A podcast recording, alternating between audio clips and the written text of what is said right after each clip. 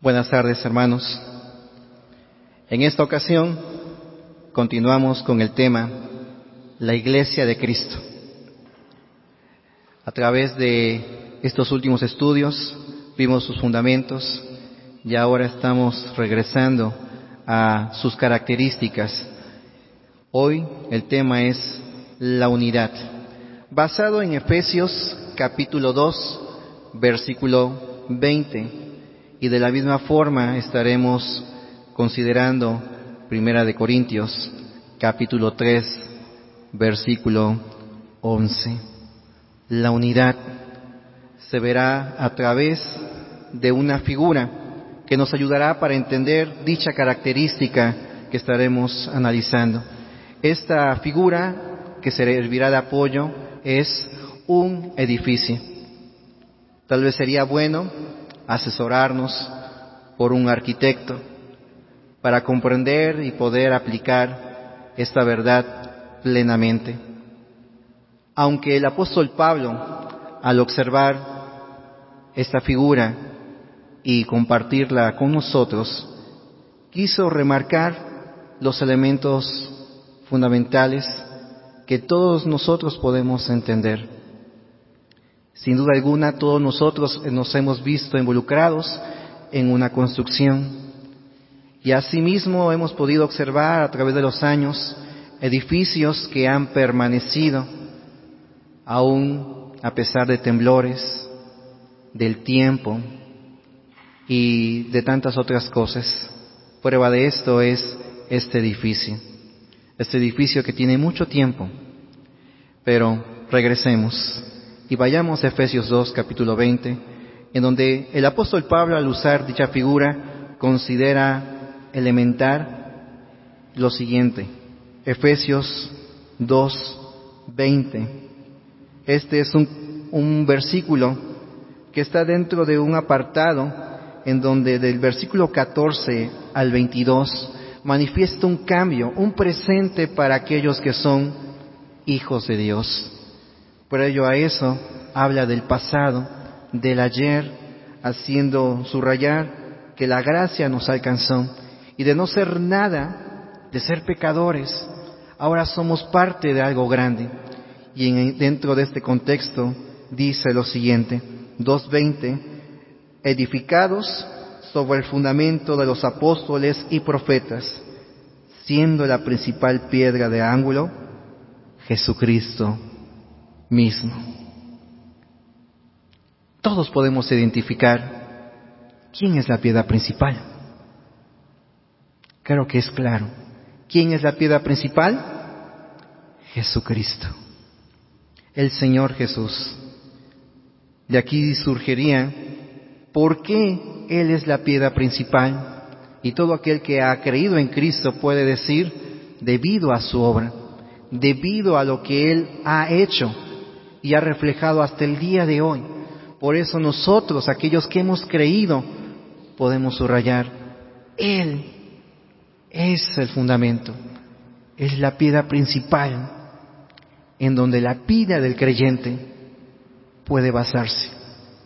Si Cristo no está, no seríamos creyentes, no seríamos diferente al ayer, quienes pudimos haber probado muchas opciones y al encontrar desánimo, desinterés o nada de beneficio, buscaríamos algo más.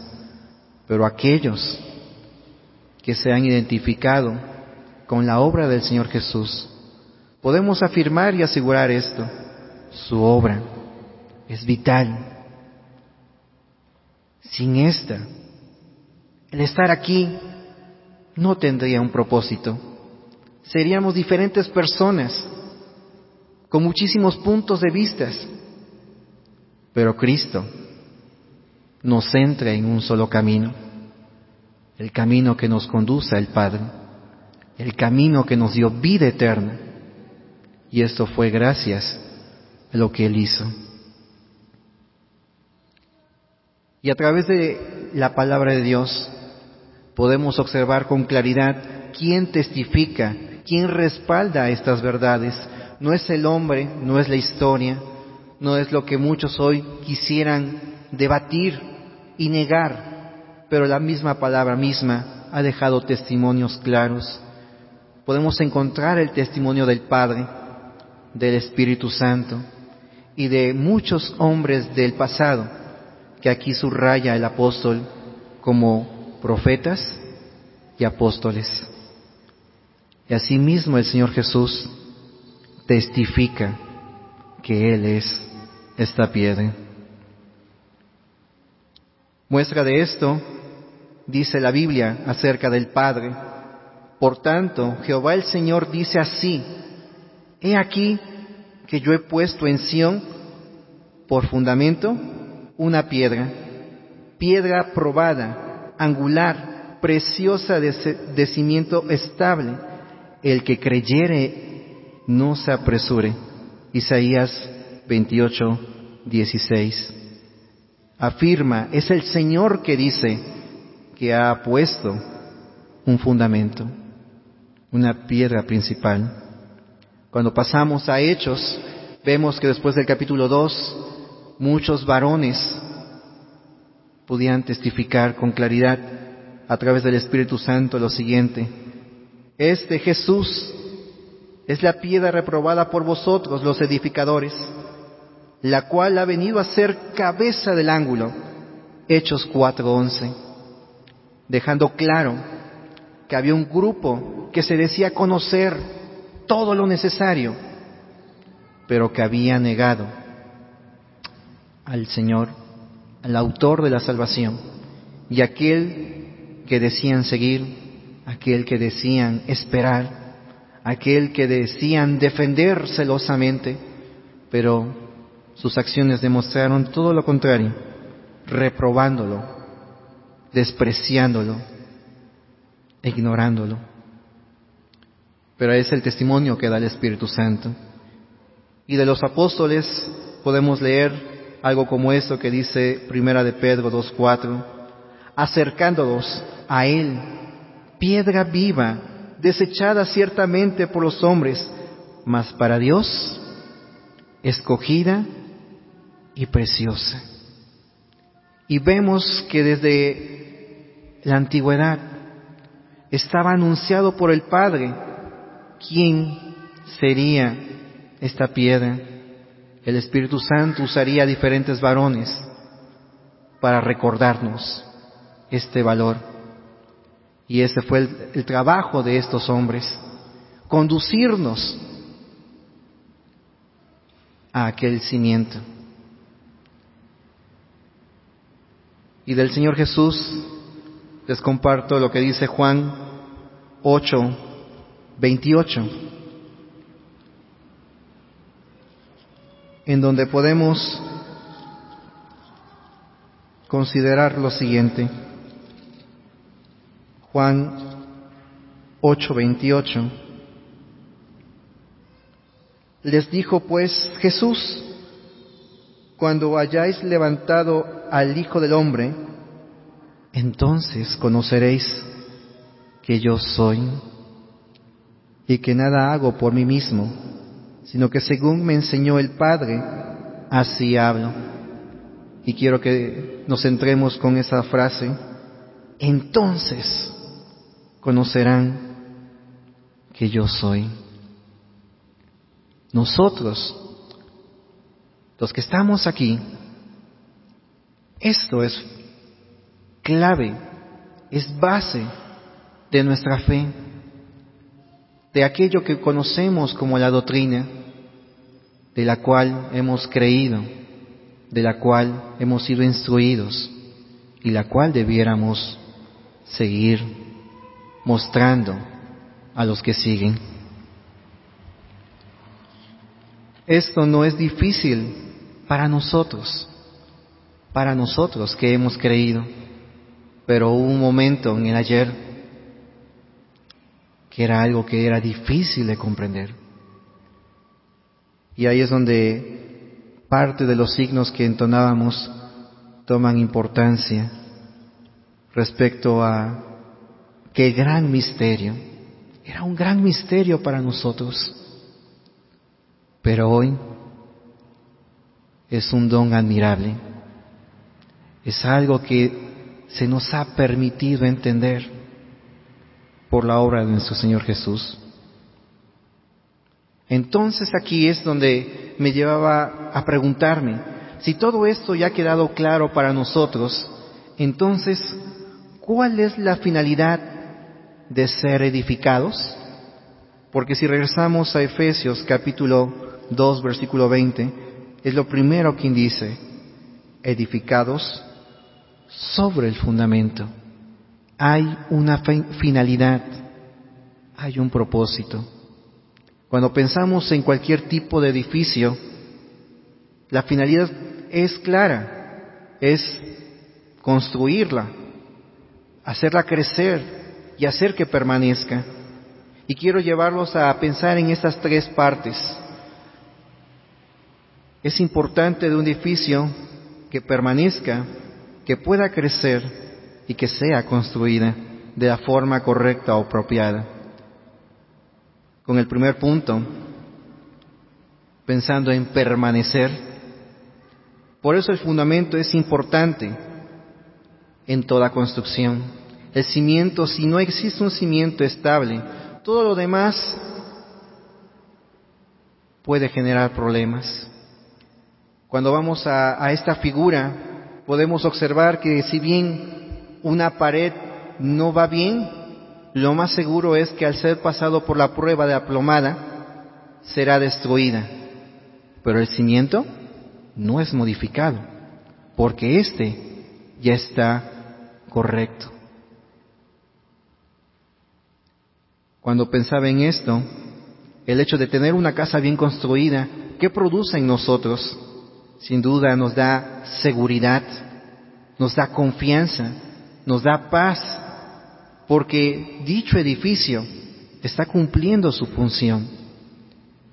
Si bien su propósito es lo que nos da la tranquilidad y su base de la forma en cómo fue estructurado nos da esta confianza, podemos observar también ejemplos dentro de la historia y ver los diferentes edificios que son muy famosos y que aún permanecen, ya sea que han sobresalido dentro de la historia por su diseño o por lo que representa.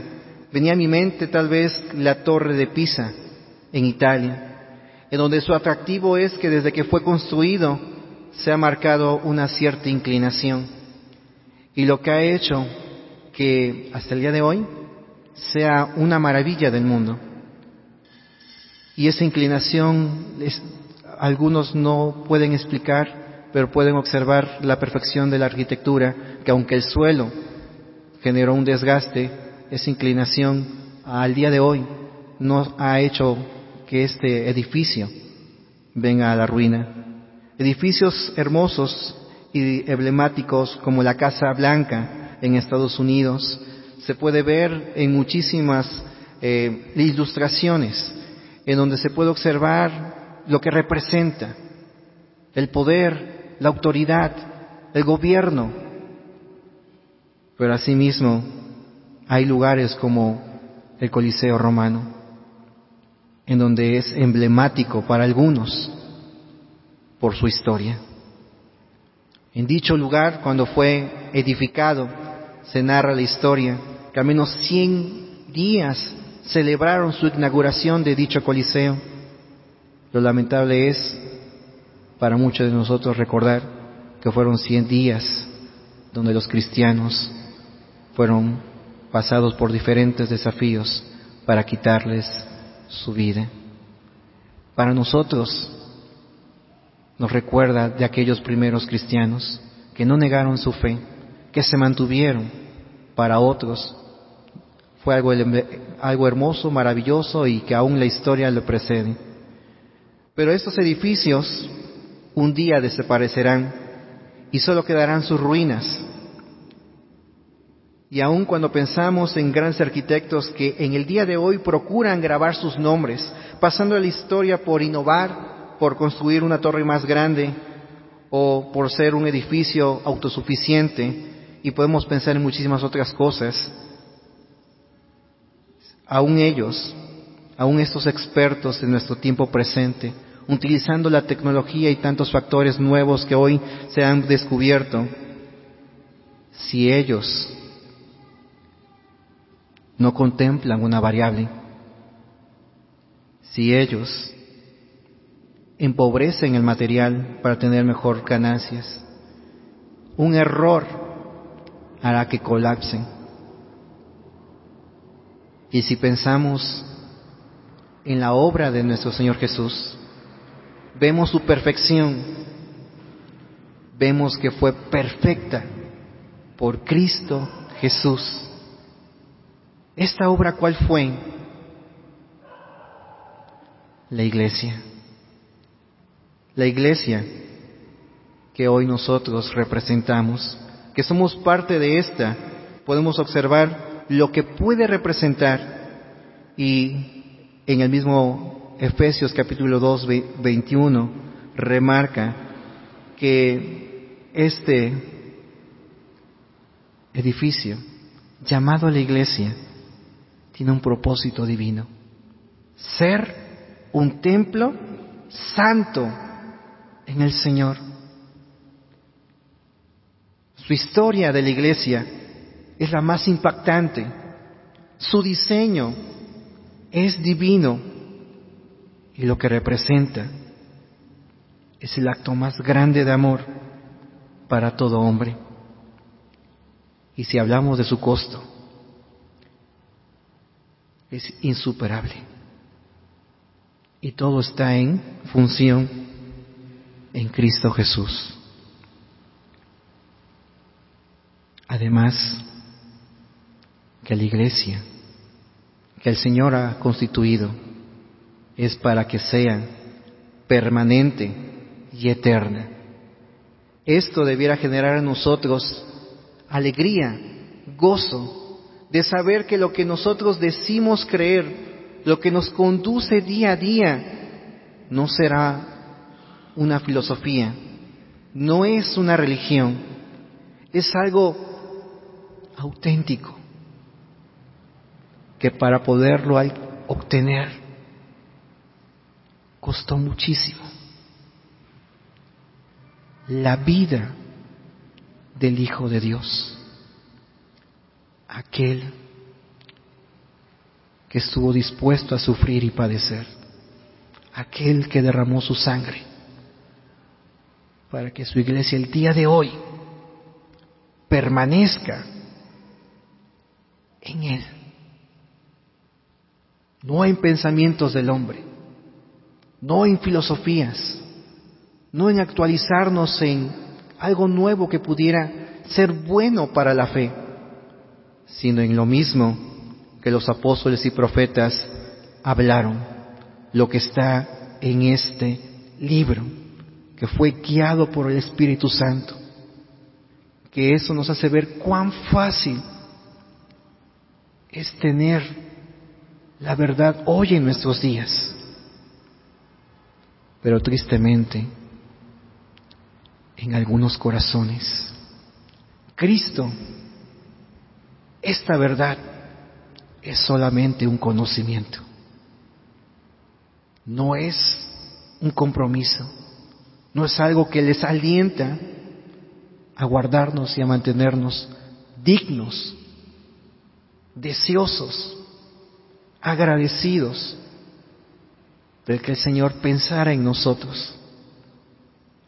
Versículo 19 de, de Efesios 2, de 2, el capítulo 2. Así que ya no sois extranjeros ni avenedizos, sino conciudadanos de los santos. Todos nosotros, si bien no lo merecíamos, por la gracia de Cristo Jesús, por Él, tenemos un honor o un privilegio de ser parte de algo grande, eterno y duradero. Esta verdad que produce en nuestros corazones. Muchos solamente viven al día a día conformándose con una rutina, observando lo que está mal y desviando su mirada de aquel que es el autor de esta obra, de Cristo Jesús, menospreciando y haciendo menos la obra gloriosa que se nos ha hecho partícipes. Si pensamos en crecer, yo creo que muchos de los presentes han observado diferentes edificios, casas, negocios, y siempre está en nosotros, cuando se inicia un proyecto de construcción, la idea, el anhelo de que más adelante ese que esa casa que es de un piso, en un futuro podrá ser de dos niveles, que se podrá agregar algo más. Y podemos observar tantos edificios con los castillos salidos.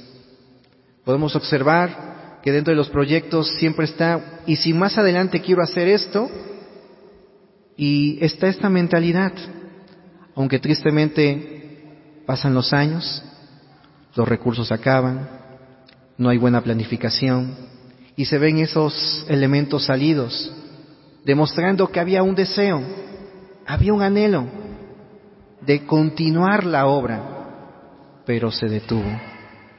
Y en nuestras mismas casas o en nuestros entornos podemos observar, pero si trasladamos esto, es importante observar que somos piedras vivas no somos ladrillos, somos piedras vivas de los cuales el Señor espera más de nosotros al entender y comprender sus bendiciones derramadas.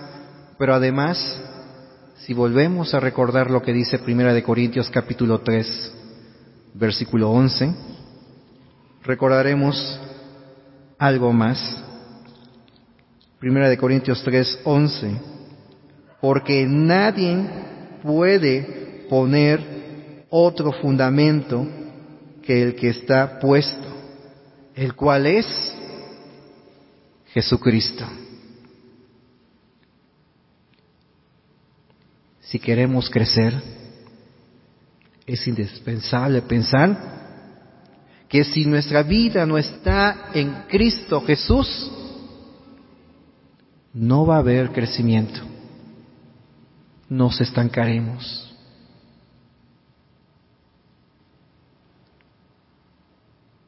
¿Qué nos asegura entonces lo que dice el apóstol Pablo en, en esta porción? Lo que nos asegura es que fuera del fundamento de Jesucristo, nada prosperará. Así que aquí nos hace esta advertencia. Cuidemos de crecer conforme a la escritura lo señala para no errar.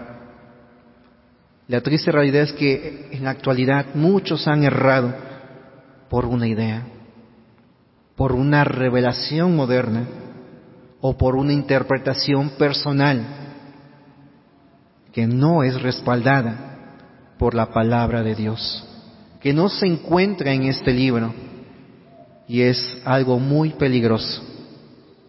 Aún en nuestros días sabemos cuántas personas se han levantado diciendo hablar de la verdad, hablar de Cristo Jesús, pero solamente han generado división, rebeldía, cuando el Señor pide de nosotros la unidad. Y es que si vemos cualquier otra cosa que no sea lo que la palabra de Dios nos señala, podemos cerrar, podemos fallar. Y entonces, usando la misma figura, en lugar de que la iglesia crezca, por eso se estanca, por eso se ve limitada, pero no es culpa del Señor, es por culpa de las piedras vivas que están apartándose de seguir las instrucciones del perfecto arquitecto. Por eso el apóstol Pablo de manera clara dice que el fundamento para la edificación de la iglesia es solamente Cristo y no puede ser cambiado. Y esto lo podemos observar en el contexto de este capítulo. Del versículo 10, 11 en adelante, podemos observar lo siguiente. Dice el versículo 12, y si sobre este fundamento alguno edificara oro, plata, piedras preciosas, madera, heno, o jarasca, la obra de cada uno será manifiesta, porque el día, de, el día la declarará, pues por el fuego será revelada, y la obra de cada uno, cual sea el fuego, la probará. Y si permaneciese la obra de alguno que sobreedificó, recibirá recompensa. Versículo 15. Y si la obra de alguno se quemare, él sufrirá pérdida. Hermanos, Satanás no ha dejado de trabajar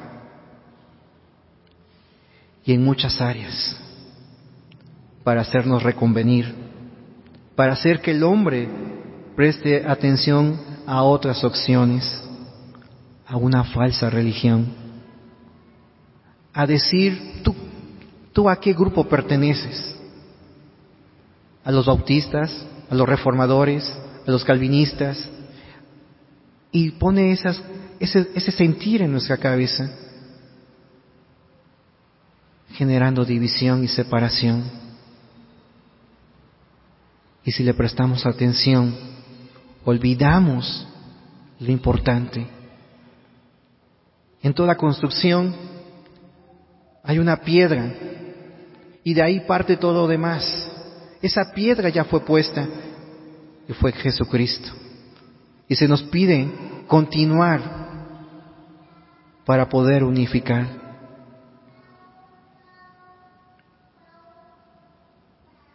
Cuidado, hermanos, de observar sutiles puntos doctrinales que no están establecidos en la palabra de Dios.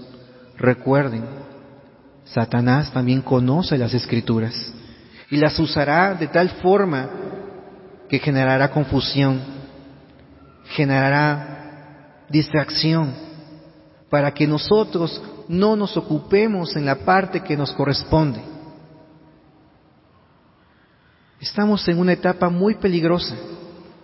El fundamento ya está establecido. La segunda parte ya lo hicieron los apóstoles y profetas, pero la siguiente le corresponde a las piedras vivas, nos corresponde a nosotros. Y nuestra labor es seguir las instrucciones del Señor. ¿Será difícil hacer esto? No olvidemos el fundamento. Por eso es importante no perder de vista el punto que se le hacía en la antigüedad. Había un grupo de personas conocidos como verianos. Ellos escudriñaban, verificaban todo aquello que oían y escuchaban, certificando lo que era la voz de Cristo Jesús nuestro Señor. Y si pensamos en construir, ¿qué es lo que se nos pide?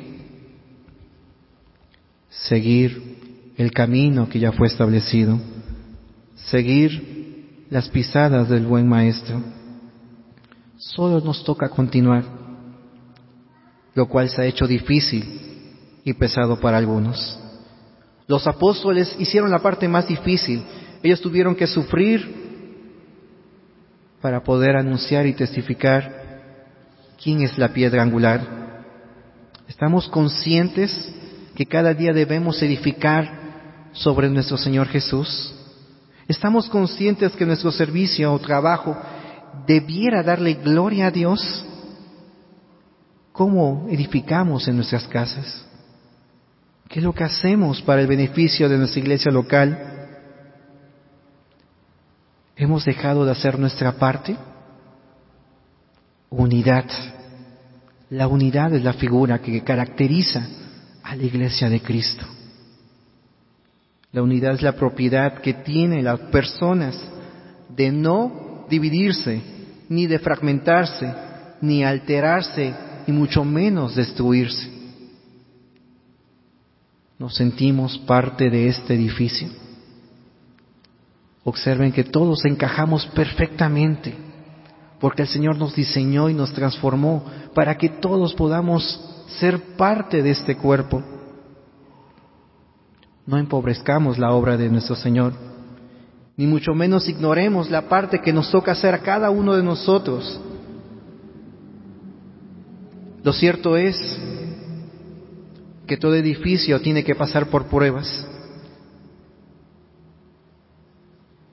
En la Biblia marca una ilustración como tal y subraya de él que había un hombre sabio en Lucas capítulo 6 narra de un hombre sabio y prudente que al edificar su casa cavó y puso el fundamento sobre la roca, como también hubo otro insensato que lo hizo sobre la arena. Y de esta parábola podemos recordar que nos toca a nosotros tomar una decisión. Nos corresponde a nosotros, que somos miembros de la familia de Dios, aquellos que hemos sido salvados, reconciliados por nuestro Señor Jesús, pensar en nuestra parte que no estamos cumpliendo. Hermanos, tenemos un trabajo que realizar, una tarea, porque llegará el tiempo. El Señor pronto vendrá. Ese edificio tiene que estar concluido porque representa a la iglesia, la esposa, aquello por lo cual Cristo Jesús sufrió y padeció.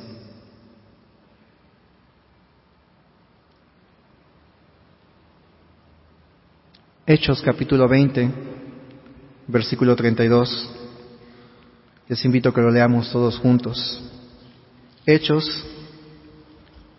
capítulo 20,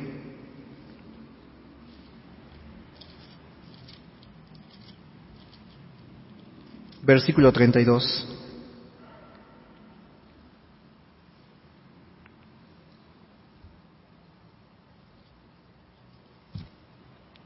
Juntos leámoslo así. Y ahora, hermanos, os encomiendo a Dios y a la palabra de su gracia, que tiene poder para sobreedificaros y daros herencia con todos los santificados. Hermanos, Ahora se nos pide a nosotros trabajar duramente. Se nos toca demostrar que somos la iglesia, que nuestra fe está basada en Cristo y es necesario reflejar esa preocupación, ese esmero. Y la pregunta es, ¿cómo edificamos? ¿Cómo sobreedificamos? La respuesta está en la palabra de Dios, amándonos, perdonándonos, preocupándonos unos por otros, impulsándonos, corrigiéndonos, observando qué necesidad tiene la iglesia de Cristo para que se pueda mantener santa, perfecta, digna, como nuestro amado Señor lo espera de sus piedras vivas. Si el Señor Jesús viniera por nosotros, ¿qué cuentas le daremos? Ya hace tiempo que estudiábamos acerca de la historia del pueblo de Israel y cómo levantaron los muros de Jerusalén y cómo cada familia se puso y, se ocupó en, trabajar y cumplir la parte que le correspondía. Hermanos, ¿estamos construyendo la parte que nos corresponde?